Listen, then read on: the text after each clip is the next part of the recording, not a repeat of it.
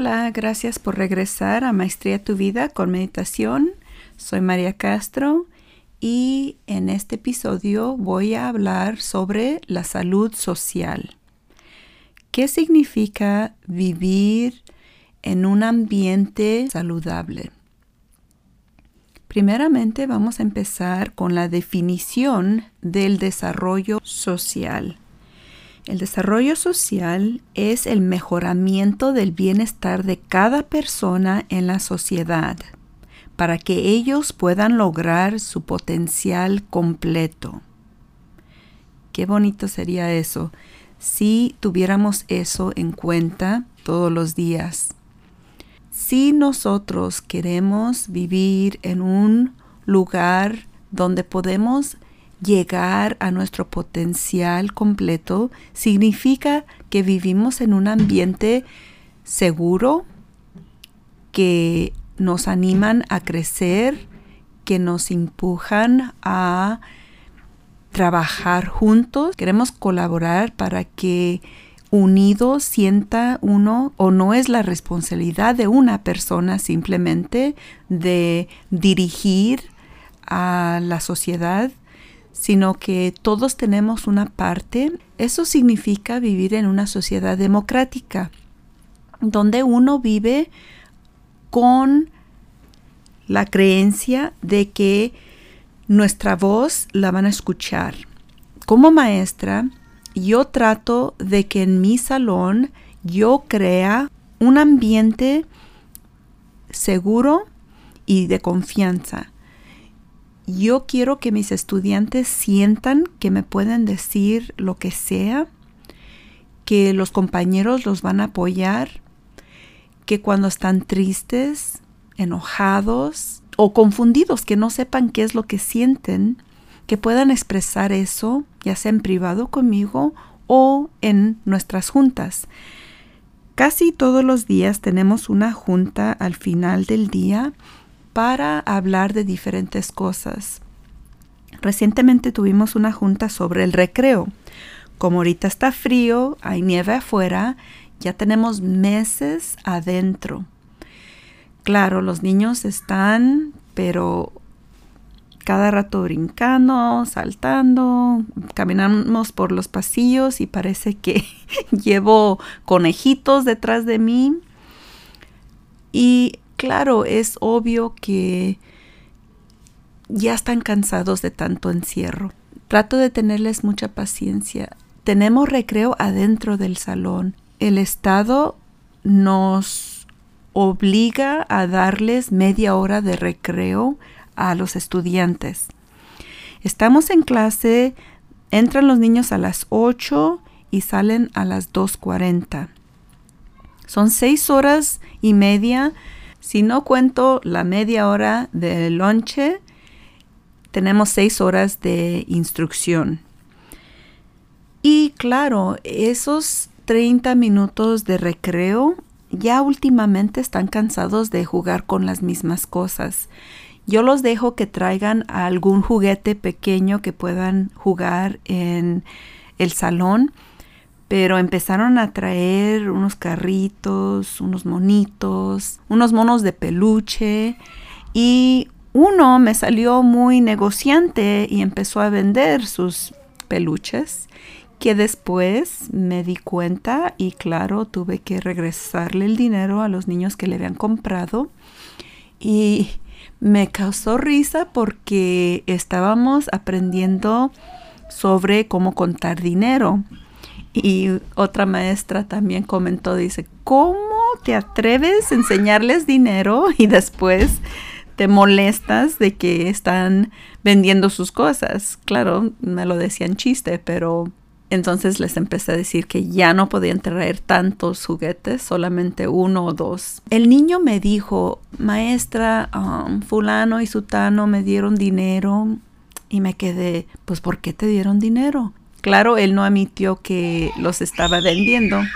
Disculpen, creo que escuchan a mi nieta que está corre, corre con mi esposo, están Tú la traes. Y me dio gusto que el niño este, admitió y regresó el dinero, porque claro, después iba a tener problemas con las otras mamás después. También su mamá, lo bueno fue que su mamá también me informó, me mandó un mensaje y me dijo, mire maestra, encontré este dinero en su pantalón cuando lo iba a lavar y yo sé que yo no le di dinero, así podría usted por favor informarse de dónde viene este dinero. Y se aclaró la cosa, pero de eso es lo que estoy hablando. Si ustedes tienen buena comunicación con las personas que están a su alrededor, van a sentir la confianza de decirle cualquier cosa. Y le agradecí a la mamá y le dije muchas gracias que me informó, sí, ya arreglé el asunto, esto fue lo que sucedió y ya los niños um, les regresé su dinero y también les voy a informar a sus mamás. Y también las otras mamás estuvieron muy agradecidas que um, les informé de, de la situación.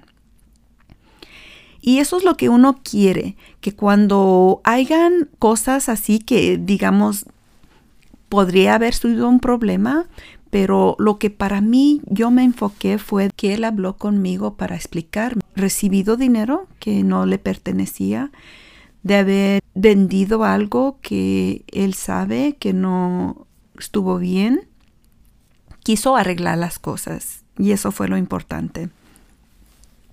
Si yo le hubiera dicho algo enojada, molesta, quizás para el otro no me diría algo. También hablé con los otros niños y les informé que eso no, no podía suceder, que era un juguete ya usado, que ese dinero que estaban dando era demasiado y que eso no lo hacíamos en la clase. Espero que también sus papás hayan hablado con ellos creo que en nuestra clase podemos tener esas conversaciones de que si algo está sucediendo y no estamos seguros si es algo correcto, si es algo apropiado o permitido, que tienen la confianza de preguntar. Yo tengo la oportunidad de educar de entre 20 y 30 estudiantes cada año.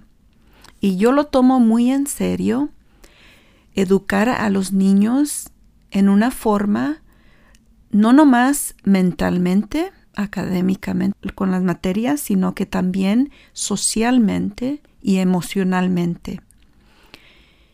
Si el estudiante no se siente con la motivación de aprender porque cree que el maestro nomás los va a estar regañando o criticándolo, hoy en día creo que tenemos que educar muy diferente a los niños y muchas personas critican mucho cómo los niños no son buen comportados. Como educadores es importante asistir a conferencias. Cuando nosotros nos reunimos como educadores, nos damos ideas y también a la vez um, nos desahogamos del estrés de ser maestro o maestra. Necesitamos una comunidad de personas con las que nos podemos relacionar para poder apoyarnos. Si ustedes pueden encontrar un lugar donde ustedes puedan hablar sobre la crianza de sus hijos, si pueden hablar con alguien sobre el estrés que ustedes tienen creando a sus hijos hoy en día, yo pienso tener varios talleres y los voy a grabar y los voy a mandar en YouTube para los padres para que se den cuenta qué son las habilidades básicas que nosotros necesitamos que nos apoyen como padres e-, en el hogar para que cuando lleguen a la escuela tengan algo de conceptos sociales y también para que cuando convivan con otros ya tengan unas raíces fundadas del, hogar. No podemos permitir que otras personas crean y les inculquen sus valores a nuestros hijos. Socialmente, por diferentes generaciones, digamos, la generación de mis abuelos ellos tuvieron sus formas de corregir a sus hijos. Mis papás tuvieron su forma de corregirnos a nosotros. Yo corrigí a mis hijos como pensé que era lo mejor. Y ahora veo a mi hijo cómo corrige a mis nietas. Veo que está cambiando y espero que disminuye el abuso ah, físico y que aumente la comunicación, que aumente la habilidad de comunicarnos qué es lo que necesitan los niños hoy en día, porque es un tiempo, es un ambiente muy diferente, especialmente con esta pandemia y con el cambio de consistencia en el sistema de educación por habernos quedado en casa por un año y medio, les va a afectar.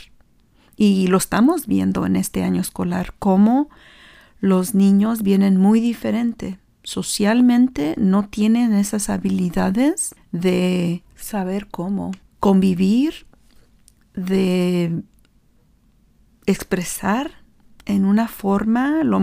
yo sé que los niños son muy inmaduros y van a expresar sus emociones y lo que piensan sin filtros.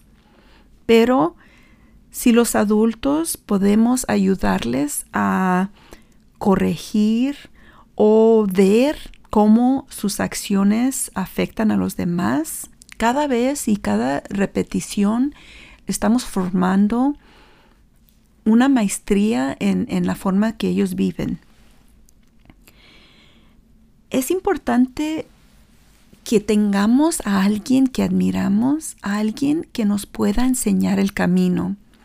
Le compartí una plática a mi hermano sobre un señor, se llama Azaraf y es ah, de Israel. Él se vino a Canadá, a Montreal, cuando él era chico.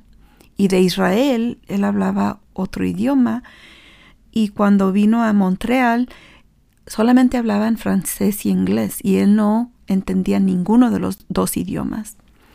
Y porque no entendía esos dos idiomas, las maestras lo veían como un, un niño que no se enfocaba, no ponía atención y es muchas veces la manera en que muchos de nuestros hijos los ven, muchos maestros, porque antes de que hubiera un programa bilingüe aquí en los Estados Unidos, como yo, cuando yo entré a clases primarias, yo no asistí a programas bilingües, no tenía a alguien que me podía explicar las cosas en español para yo entenderlas. Entramos a cursos completamente en inglés. Y mi hermana recuerda que las dos reprobamos por el idioma. Hoy en día tenemos un sistema donde no necesariamente tenemos que ver esos niños por falta de lenguaje que no entiendan las materias que podemos tener instrucción en dos idiomas. Todo eso digo para explicarles que cuando los niños sienten en un salón donde tienen confianza y que pueden expresar lo que piensan, eso les va a ayudar sobre su identidad, van a tener orgullo de quién son. Y como tenemos más y más maestras bilingües, creo que servimos como un modelo para ellos, para que ellos vean, miren, ustedes pueden lograr muchas cosas. Es importante tener dos idiomas para poderle ayudar a la gente, nuestra comunidad, para que no sea solamente algo que nos va a beneficiar a nosotros, sino a más gente. Cuando estaba trabajando como educadora de padres, yo iba a visitas con mamás que tenían bebés de 0 a 3 años y muchas de las mamás les gustaba platicar conmigo porque una específicamente me dijo, ¿sabes qué? Yo tengo esperanzas, veo en ti la esperanza que yo tengo en mis hijos, en tenerlos en este país porque yo sé que pueden lograr y ser algún profesional que pueda ayudarse y pueda lograr muchas cosas.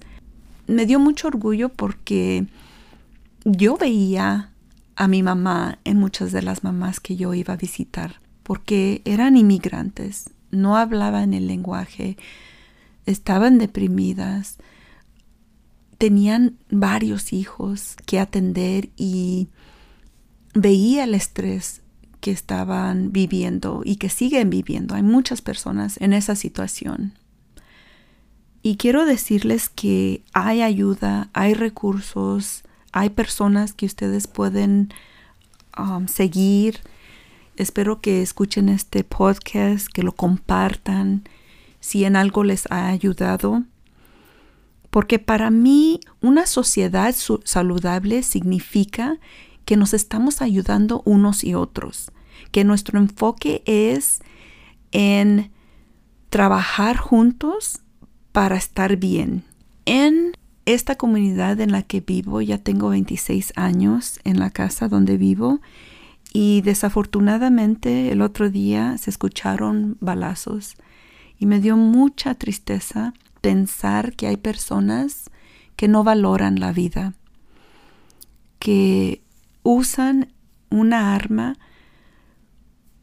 quizás por venganza, por defenderse, por aparentar algo que no son.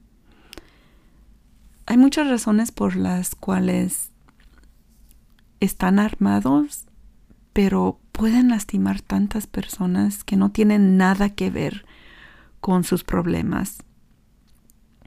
Simplemente al escuchar balazos nos puede llenar de ansiedad, de miedo, de inseguridad que va a afectar cuánto uno quiera salir afuera, cuánto quiera uno sacar a sus hijos simplemente a caminar. Cuando mis hijos estaban como unos 11, 12 años y mis sobrinos también, empezamos a tener juntas familiares para hablar sobre las gangas y cómo las decisiones que ellos tomaban todos los días podía llegarles a afectar su vida a lo largo. Tantos jóvenes y muchos um, amigos hoy en día ya que tienen sus 30 años reconocen y ven muchos de sus amigos los han metido a la cárcel o han fallecido por haber participado en gangas. Y nuestro temor como padres era de que ellos se involucraran en algo así.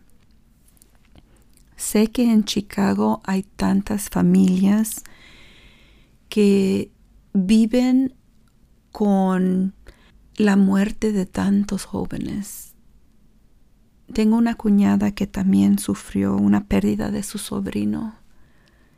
Y es tan común, más común de lo que uno quisiera, perder un familiar o perderlo en la cárcel por años y años, por decisiones que sienten en ese momento que no tenían opción. Y por eso necesitamos que los adultos en las vidas de todos los jóvenes tengan algo de compasión, que los adultos se mejoren, que crezcan, que los jóvenes puedan ver a alguien quien ellos quieran seguir, que puedan tener un ejemplo positivo si ustedes ahorita están en el colegio o en la universidad y están estudiando, busquen a personas que ya tengan la profesión que ustedes desean, que les puedan dar consejos, que puedan guiarlos y que vean que sí es posible lograr su meta.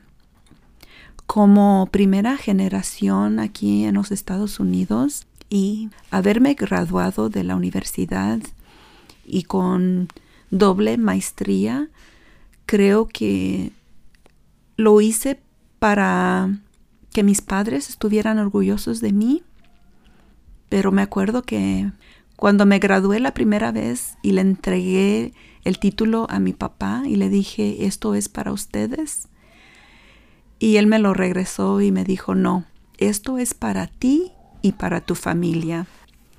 Y para terminar de hablar sobre la necesidad de buscar a alguien que tú admiras, me acuerdo que en la conversación que tuve con mi hermano, él me dijo, ¿te imaginas cómo mi vida hubiera sido diferente si yo hubiera tenido una persona a mi lado a los 19 años como este señor Azaraf?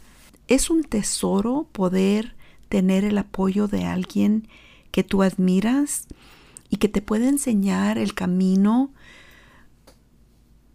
Y no es que te lo hagan más fácil el camino, sino que te dan herramientas que te puede ayudar a sobrevivir tiempos difíciles. Y eso fue lo que este ah, señor comentó, que cuando el Señor que él admiraba con el que trabajaba y lo guió, le dijo, cuando tú seas exitoso, te voy a pedir que tú también compartas eso con los demás. El Señor sintió tanto gozo, era tan gentil con él, tan paciente, pero lo motivaba y le explicaba exactamente qué pasos podía él dar para mejorarse y llegar a lograr muchas cosas. No es necesariamente la meta siempre de ganar tanto dinero, aunque sí fue económicamente y es muy um, exitoso el Señor, pero lo que lo guiaba era que él se sentía exitoso en la persona que él llegó a lograr ser.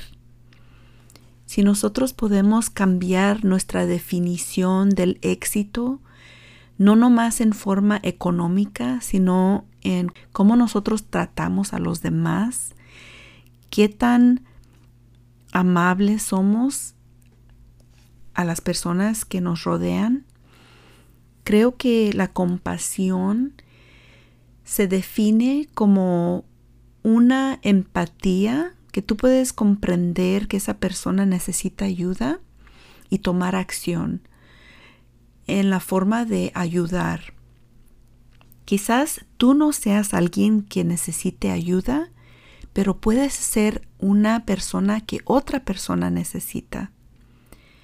Si tú ves a alguien que solamente está encerrado en su cuarto, y que no sale. Quizás sea una fobia, una ansiedad social, que siente un miedo o una inseguridad de salir y de tomar diferentes um, riesgos en su vida.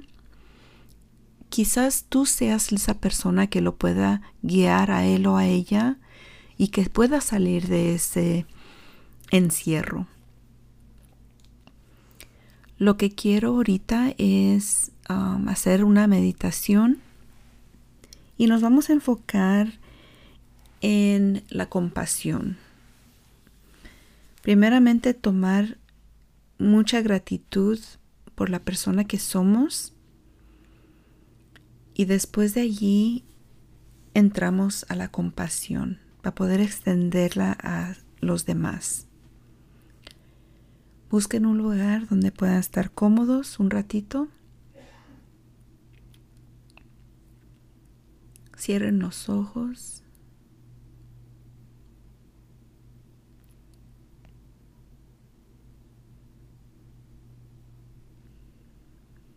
Enfóquense en su respirar.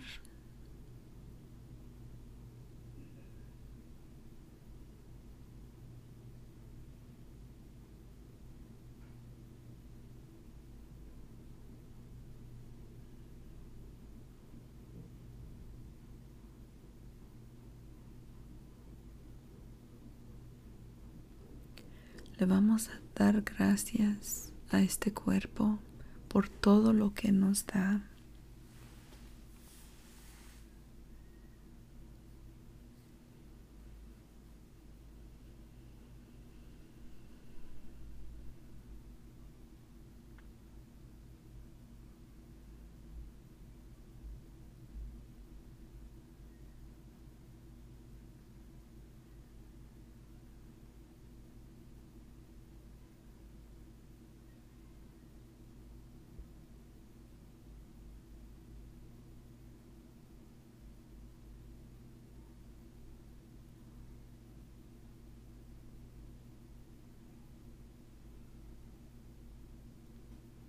Démosles gracias a nuestros padres por todo lo que nos inculcaron.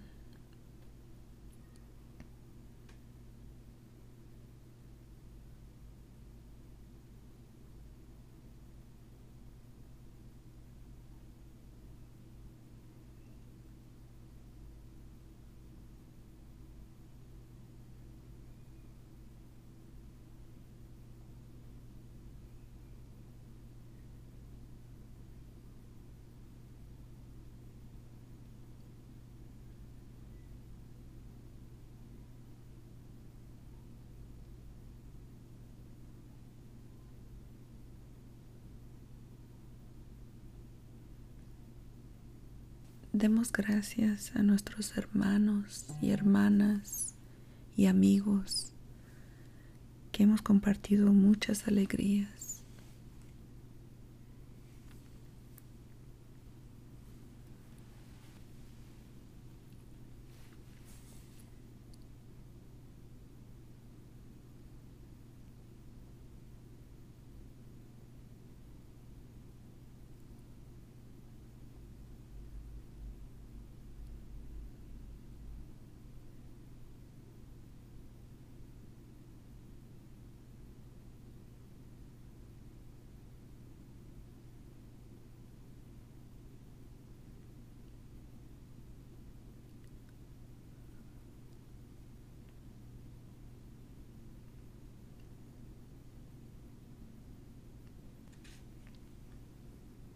Hay que darle gracias a esos maestros buenos que nos guiaron, que nos motivaron.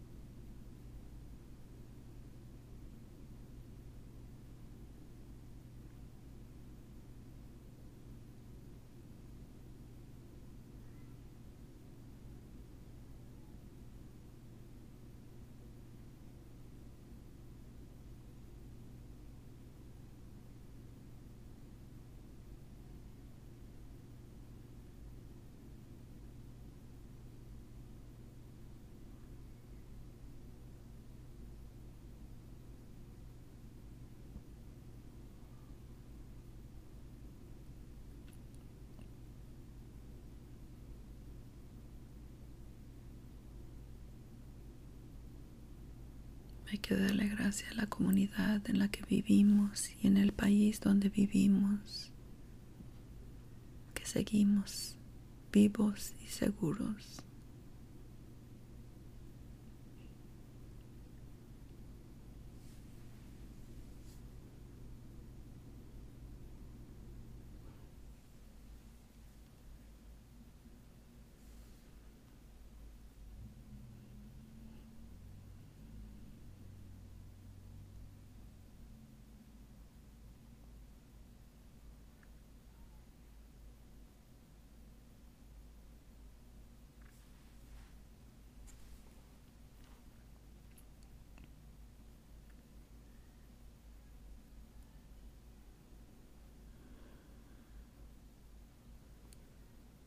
Pidamos por todos los países que podamos llegar a un acuerdo de vivir en paz.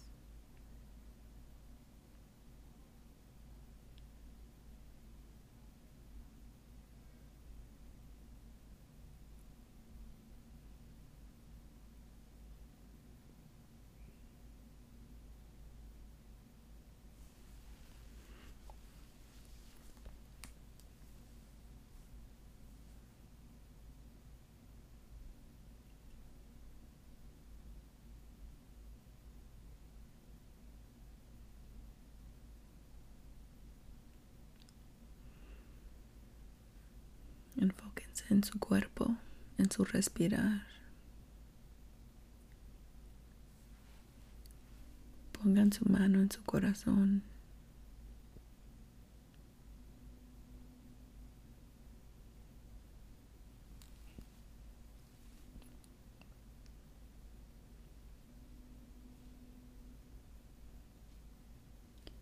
Poder expresar compasión comienza con nosotros.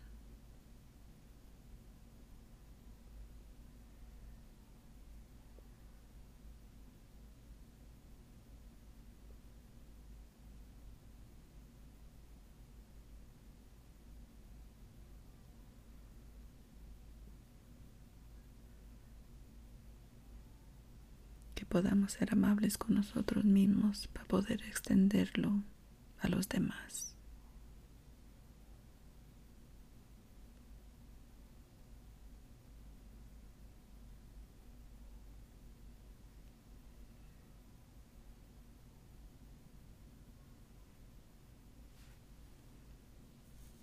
Cuando estén listos pueden abrir los ojos.